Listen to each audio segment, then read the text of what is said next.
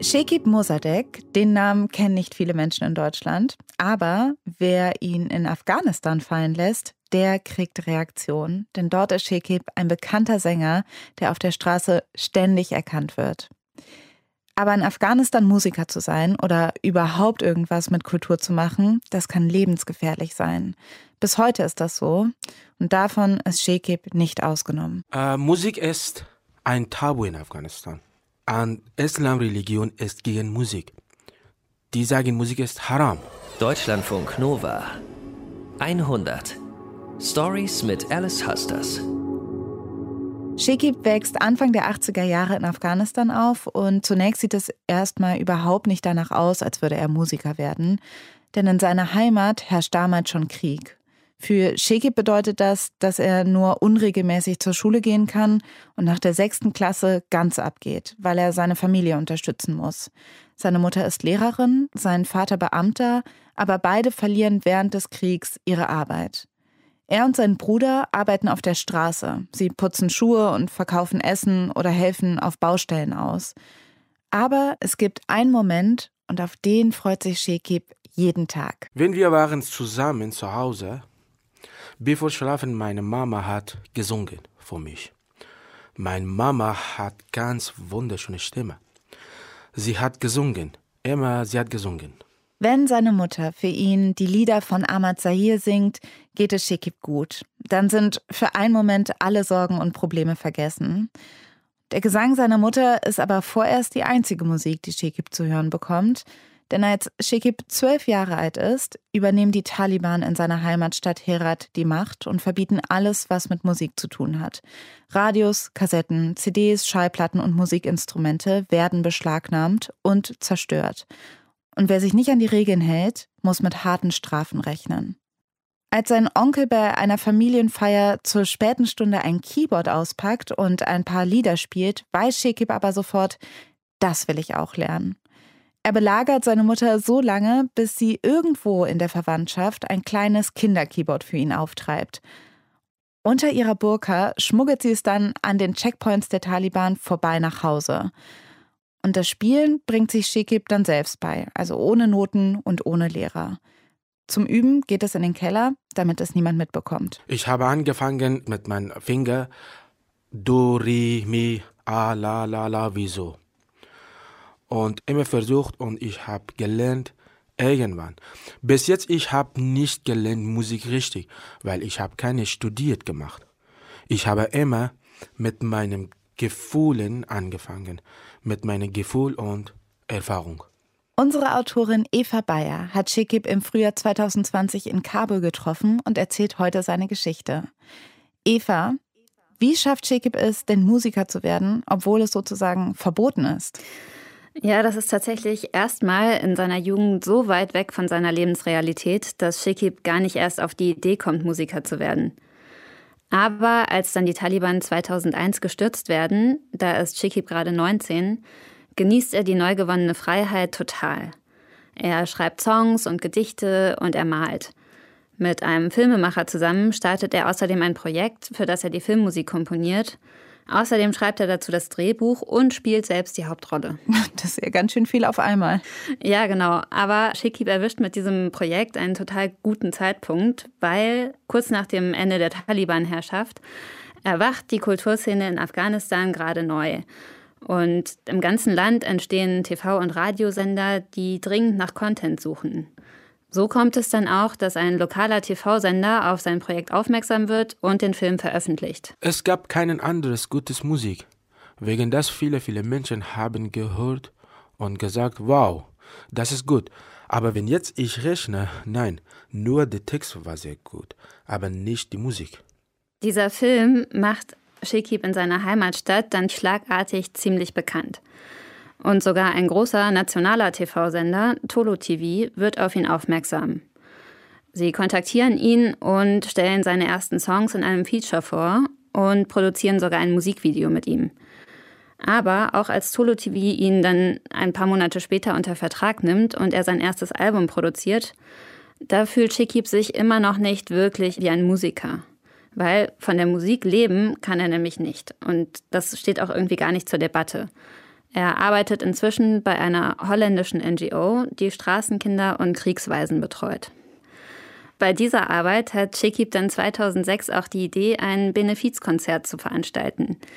Tolo TV, der Sender, der unterstützt ihn dabei sogar. Und auch von seiner Heimatstadt Herat bekommt er Unterstützung. Die stellen ihm nämlich kostenlos eine Halle zur Verfügung. Am Abend des Konzerts bereitet Shekib noch die letzten Sachen vor. Die Bühne ist eher sowas wie ein improvisiertes Holzgerüst. Und auf diesem Podest hängt über allem die afghanische Fahne. Shekib steht hinter der Bühne und macht sich bereit für seinen Auftritt. Er hat extra einen Anzug angezogen und eine Krawatte angelegt und ist eigentlich erstmal ziemlich gelassen. Aber dann füllt sich der Saal langsam und er wird doch ein kleines bisschen aufgeregt. War eine ganz besondere Situation, weil seit Taliban gab es kein Konzert in Herat. Mein Auftritt war das erste Mal Live-Musik seit vielen, vielen Jahren und viele Menschen nach nie früher gesehen im Konzert. Dieser Auftritt von Shekib ist tatsächlich das erste Konzert seit über zehn Jahren in Herat. Und das will sich natürlich niemand entgehen lassen. So kommt es, dass die Klappstühle, die er und seine Helfer in der Halle aufgestellt haben, gar nicht ausreichen. Es sind nämlich viel mehr Leute gekommen als erwartet. Als Shekib dann endlich die Bühne betritt, hat er dann doch ein bisschen Herzklopfen.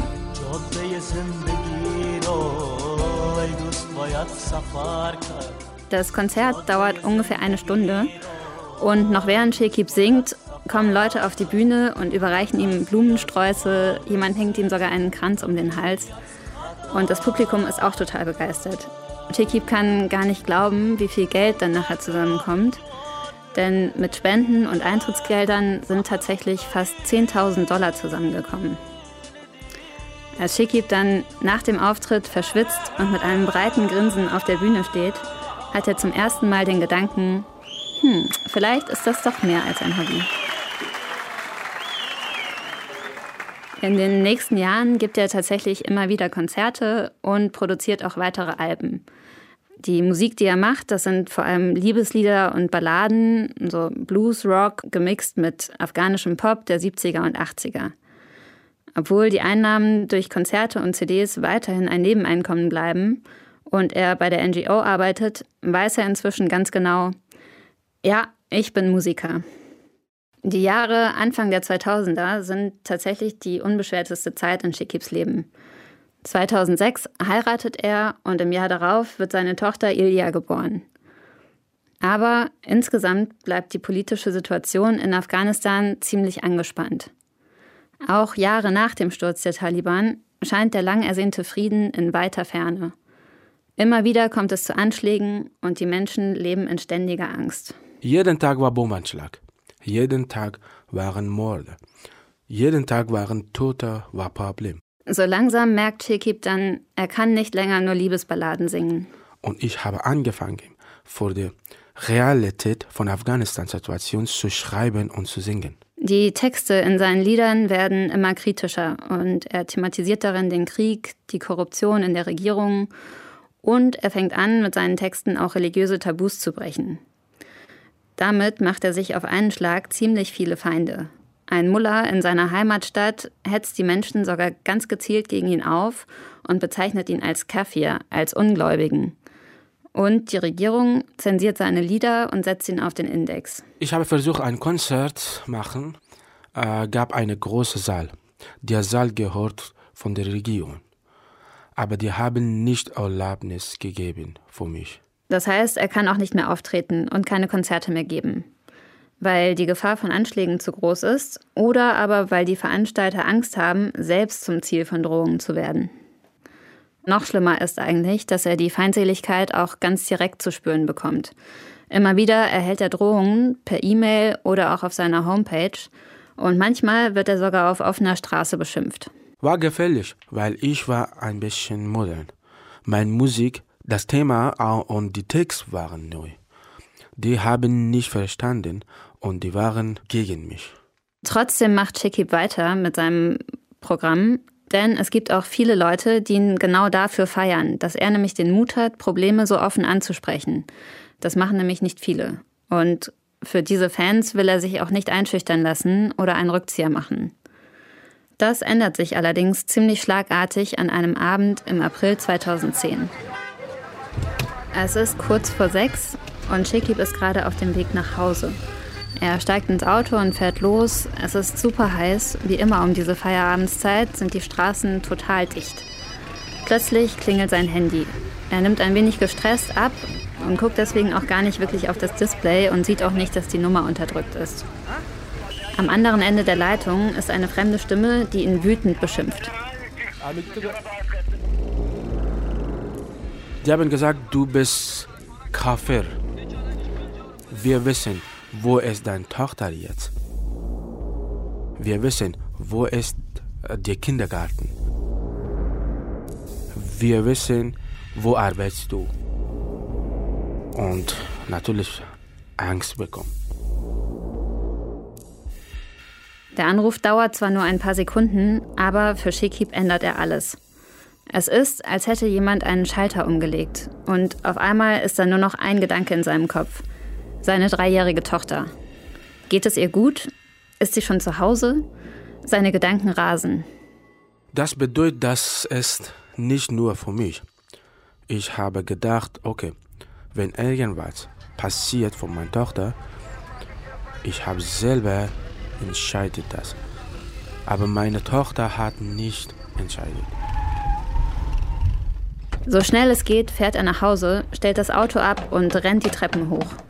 Als er die Wohnungstür aufschließt und seine Frau und seine Tochter in der Küche hört, fällt ihm ein Stein vom Herzen. In diesem Moment trifft er eine Entscheidung. In einem Tag, ich habe entscheidet zu verlassen Afghanistan. Ohne Passport und ohne alles. Seine Frau sieht ihm auch sofort an, dass etwas nicht stimmt. Und als er ihr erzählt, was passiert ist, stimmt sie ihm auch direkt zu, dass sie gehen müssen. Shekib und seine Frau packen am nächsten Morgen ein, so viel sie tragen können, und verlassen noch am gleichen Tag zusammen mit ihrer Tochter die Stadt. Von Herat aus sind es ungefähr 120 Kilometer bis zur iranischen Grenze. Dorthin bringt ein Schleuser sie mit einem Minibus, zumindest in die Nähe der Grenze. Danach müssen sie nämlich zu Fuß weiter. Und in einem stundenlangen Fußmarsch geht es dann nachts heimlich über die Grenze in den Iran. Also Shekib bekommt diesen verstörenden Anruf und dann direkt am nächsten Tag verlässt er das Land. Wieso muss dann alles so schnell gehen? Ja, unbewusst spürt Shekib wahrscheinlich schon länger, dass es so nicht weitergehen kann. Erst die Zensur, er kann keine Konzerte mehr geben und dazu die ständigen Drohungen. Dass jetzt aber seine Tochter ins Visier gerät, ist quasi der letzte Tropfen, der das fast zum Überlaufen bringt. Haben Shekib und seine Familie denn ein konkretes Ziel, wohin sie flüchten wollen? Mm, nein, ein konkretes Ziel haben sie nicht. Sie schlagen sich in den nächsten Monaten erstmal weiter durch und gelangen über den Iran erst in die Türkei und dann nach Griechenland. Im August 2010 landen sie dann in Deutschland. Nach einigem Hin und Her bekommen sie dann aber tatsächlich eine Aufenthaltsgenehmigung in Deutschland und sind total erleichtert darüber. Aber die ersten Jahre sind trotzdem super hart. Shekib ist jetzt 28 und er muss eigentlich noch mal ganz von vorne anfangen. Ich habe gedacht, niemand in Deutschland kennt mich. In Hamburg gab es ein afghanisches Restaurant und die haben gesagt, wir bezahlen 100 Euro per Woche. Kannst du singen für die Kunde? Diese Aussicht auf ein paar Auftritte in einem afghanischen Restaurant führen dazu, dass Shekib 2014 mit seiner Familie nach Hamburg zieht. Das Restaurant, in dem Shekib spielen soll, liegt in der Nähe des Hauptbahnhofs. Und Shekibs erster Auftritt ist an einem Freitagabend. Das Publikum ist total bunt gemischt. Es sind Familien da, die essen, aber auch junge Leute, die eher an der Bar abhängen. Der Chef kommt und bringt Shekib an seinen Platz. Das ist ein kleines Podest am hinteren Ende des Raumes. Und gibt Shekib seine Liste mit den Songs, die er spielen soll. Da drauf stehen hauptsächlich so indische Popsongs und Folklore-Lieder aus Afghanistan. Ich habe wieso äh, manchmal gesungen, aber das war nicht mein Thema. Das war nicht meine Stil. Die 400 Euro, die er so jeden Monat verdient, reichen tatsächlich kaum, um die Miete zu bezahlen. Trotzdem macht er weiter, denn obwohl das so gar nicht sein Ding ist, ist es die einzige Bühne, die ihm geblieben ist. Die ersten Jahre vergehen und Shekib geht es aber überhaupt nicht gut. Er sehnt sich total danach, endlich auch wieder seine eigenen Lieder spielen zu können und hat das Gefühl, dass er irgendwie alles verloren hat. Er wird richtig depressiv und seine Ehe leidet auch darunter und geht schließlich in die Brüche. Ah, das war sehr, sehr schwierige Zeit. Trotz all dieser Probleme merkt Shekib aber, dass die Musik das Einzige ist, das ihm Halt gibt. Er weiß ganz genau, wenn er das überstehen will, dann muss er weiter Musik machen. Mache ich Musik, weil kann ich nicht anders machen. Kann ich nur Musik machen. Ich denke manchmal, ich lebe, weil ich bin Musiker. Ich habe diese Welt gekommen, weil ich bin Musiker. Kann ich nicht mehr.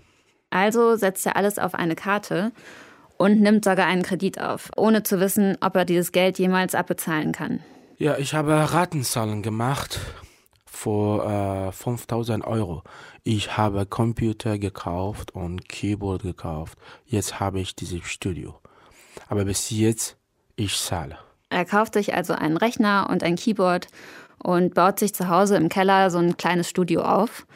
Und da kann er dann endlich, endlich wieder seine eigenen Songs aufnehmen. Ich habe viel gearbeitet, Tag und Nacht. Ich war nicht ein guter Vater für mein Kind auch, weil ich war immer unterwegs. Aber das ist meine einzige Entscheidung in meinem Leben. Musik.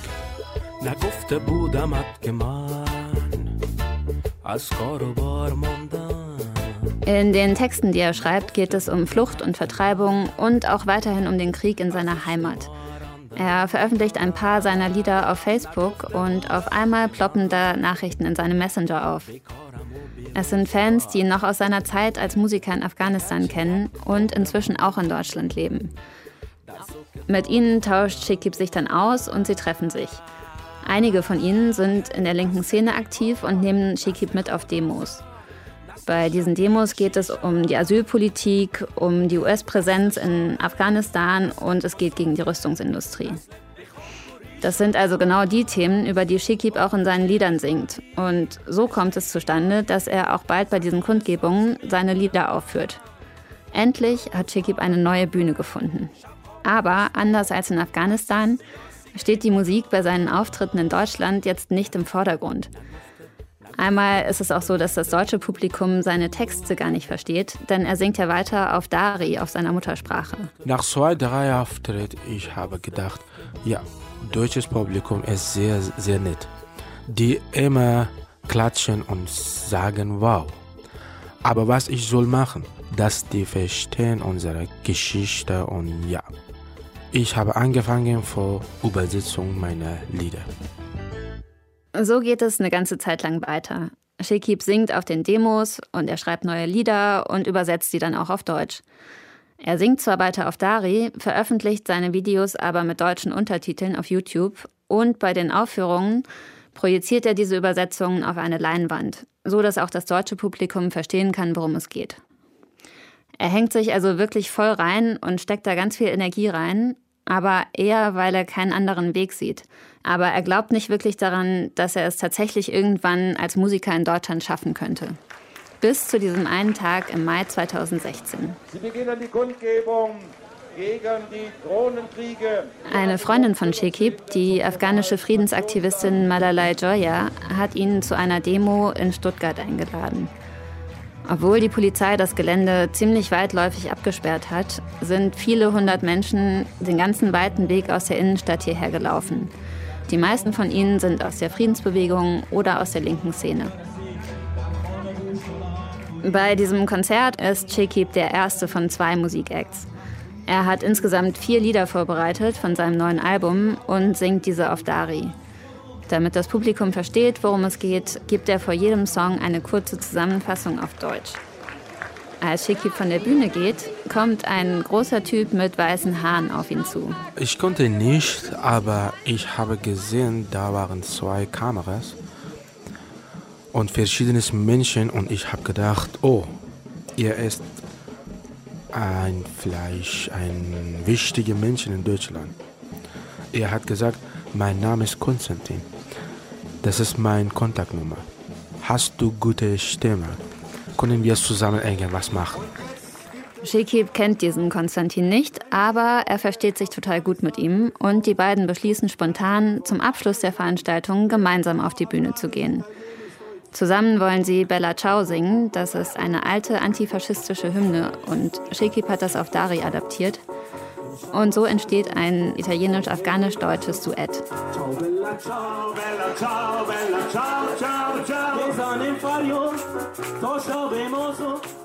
Nach dem Auftritt tauschen die beiden Musiker ihre E-Mail-Adressen aus und zu Hause googelt Shekib dann erstmal, mit wem er es da überhaupt zu tun hat. Ich habe äh, in YouTube versucht, Konstantin zu sehen und dann, oh, wow, Konstantin Wecker hat gearbeitet mit Mercedes Sosa, mit Lucia Dalla, mit John Baez, mit Künstlern aus verschiedenen Ländern. Mercedes Sosa war mein bester, bester Sänger. Deswegen ist Shekib ganz schön aufgeregt und schreibt ihm sofort eine E-Mail. Konstantin Wecker antwortet auch und lädt Shekib zu einem Konzert ein paar Wochen später in Kiel ein. Durch den Kontakt mit Konstantin Wecker und das Auftaktkonzert in Kiel kommt es dazu, dass Shekib in den kommenden Monaten vor immer größerem Publikum spielt. Ich war in fünf oder sechs große Bühne mit Konstantin Wecker. Ich habe gesungen. Und mein Album auch veröffentlicht wurde von Konstantin Wecker, Stimm- und Klang Company. Er kommt bei einem Label unter Vertrag und gibt richtige Konzerte vor zahlendem Publikum. Die gemeinsamen Auftritte mit Konstantin Wecker füllen wirklich große Säle, wie zum Beispiel die Berliner Philharmonie und mit der Zeit wirkt sich das auch auf Shekibs Solokarriere aus. 2018 ich hatte ein Konzert in Hamburg, Altona. 90 Personen waren deutsche Menschen. Ja, nicht nur wegen ich bin ein Ausländer oder Asylant, wegen meiner Text. Shekib spürt, mit seiner Musik erreicht er endlich auch das deutsche Publikum. Jetzt für euch, Shekib Mutterdeck. Und dann, zwei Jahre nach der ersten Begegnung mit Konstantin Becker, erreicht seine Karriere in Deutschland einen absoluten Höhepunkt. Bei der Antirassismus-Kundgebung Unteilbar im Oktober 2018 in Berlin hat Shekib einen Auftritt vor 240.000 Leuten. Von der Bühne an der Siegessäule stehen die Zuschauer bis zum Brandenburger Tor. Dass er einmal vor so vielen Menschen spielen würde, hätte Shekib sich niemals träumen lassen.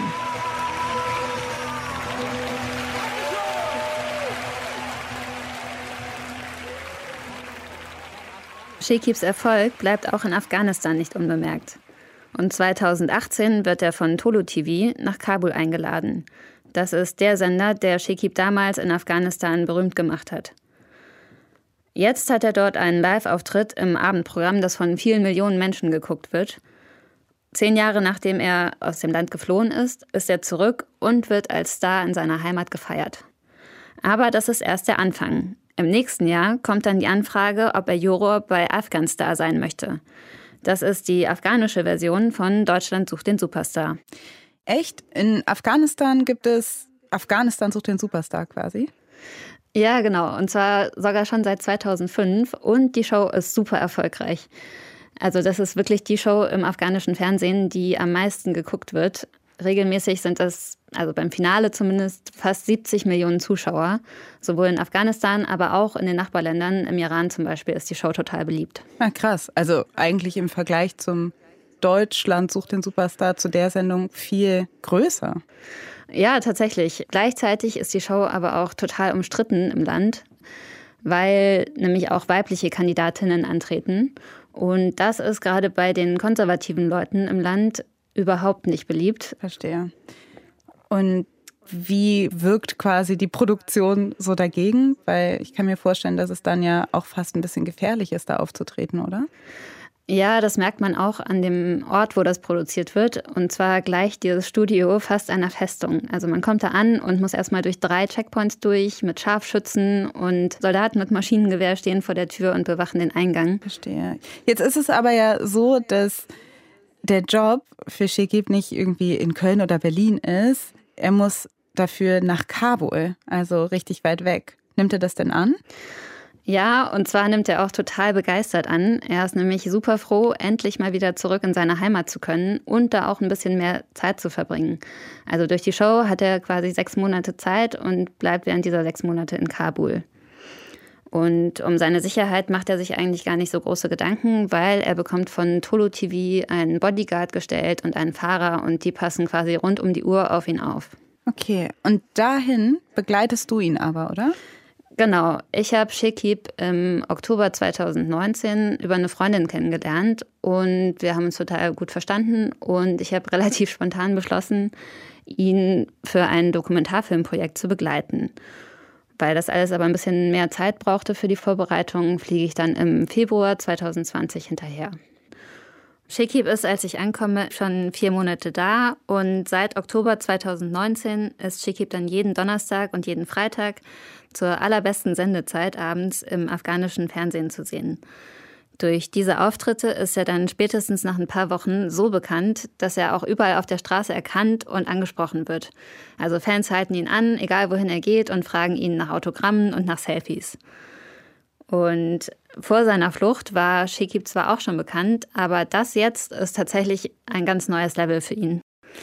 Einerseits findet er das total gut und er genießt die Aufmerksamkeit. Andererseits ist es auch etwas schräg für ihn, weil er als linker Aktivist eigentlich so gar nicht in diese ganze kommerzielle Popstar-Welt passt. Und er muss aufpassen, dass er nicht durch diese Teilnahme an der Show seine Glaubwürdigkeit verliert. Es ist so ein bisschen ein Spagat, aber Shekib hat schon einen eigenen Plan. Ich habe gedacht, wenn ich bin in Afghanistan, dann Leute mich mehr hören kann ich laut meiner Meinung gegen die Politik, gegen Krieg, gegen Kriminalität, gegen Situation hier sagen. Wegen das ich bin hier. Kann ich hier mehr machen.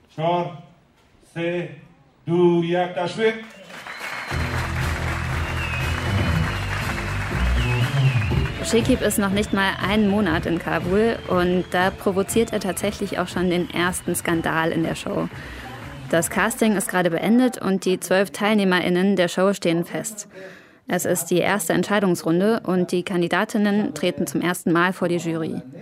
Unter ihnen ist ein junger Mann, der die Bühne betritt, seinen Auftritt macht und singt. Und anschließend bei dem Gespräch mit der Jury macht er aber eine abfällige Bemerkung über Frauen.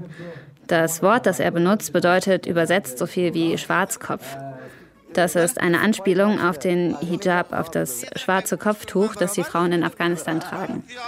Vor laufender Kamera weist Shekib ihn darauf hin, dass er dieses Wort nicht benutzen soll. Ich habe gesagt, okay, hast du gut gesungen.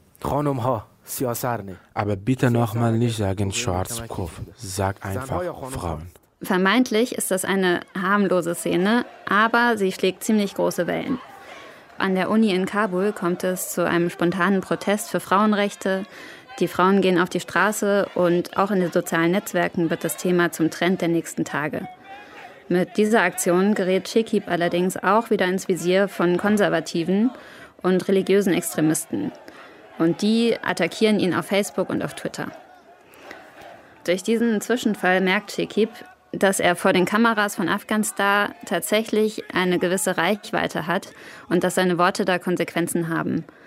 Einerseits kann er zwar viel bewegen, andererseits erhält er aber schon in den ersten Wochen auch wieder Drohungen.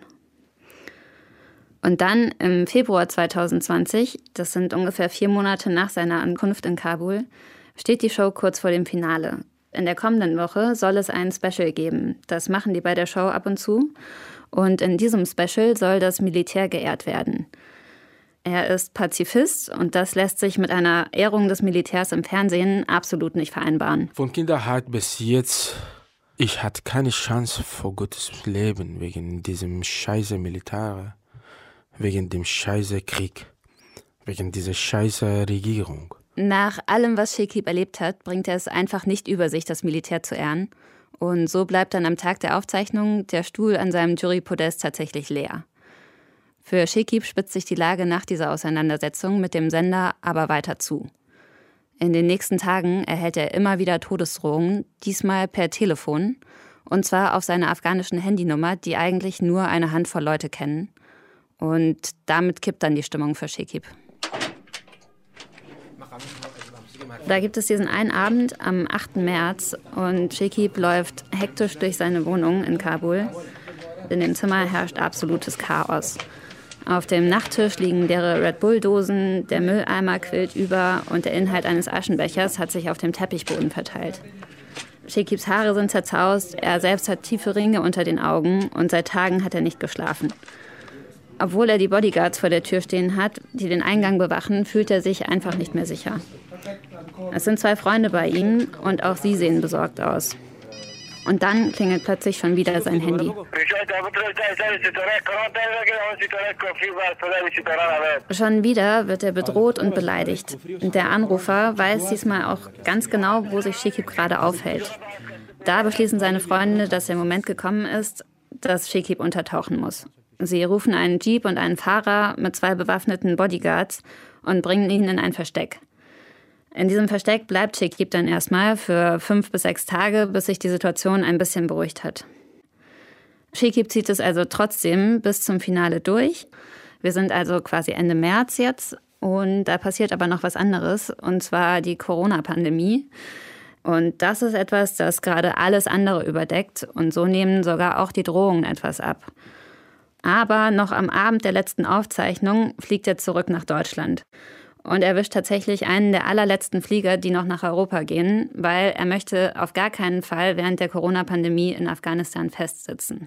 Und jetzt, wo Sheki wieder zurück in Deutschland ist, kehrt da ein wenig Erleichterung bei ihm ein?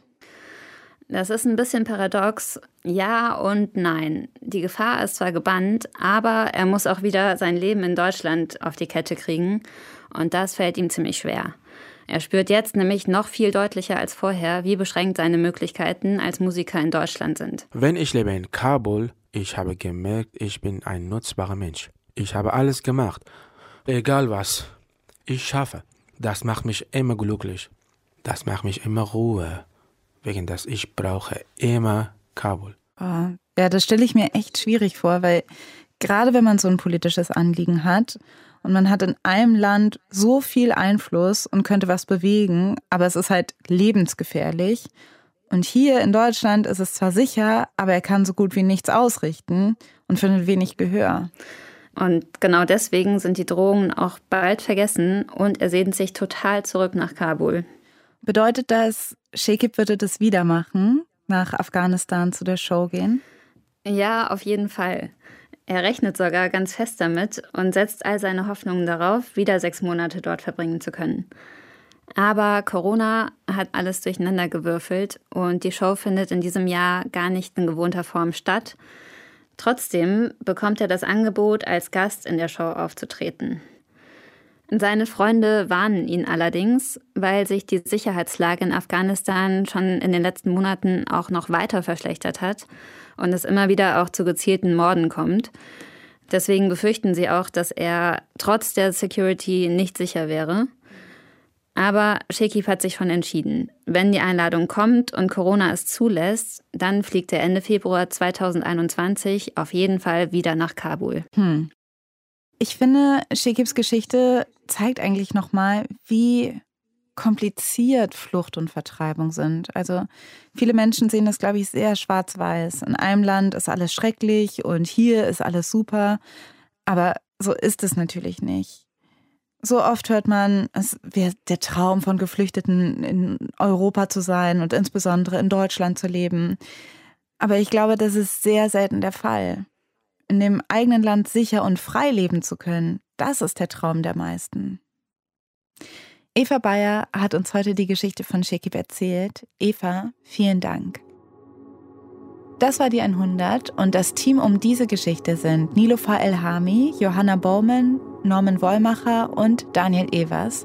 Und falls ihr eine Geschichte habt, die ihr gerne in der 100 hören wollt, dann schreibt sie uns an 100.deutschlandfunknova.de. Ich bin Alice Hastas und wir machen mit der 100 eine kurze Pause und melden uns am 12. März wieder. Deutschlandfunk Nova 100 Stories mit Alice Hastas.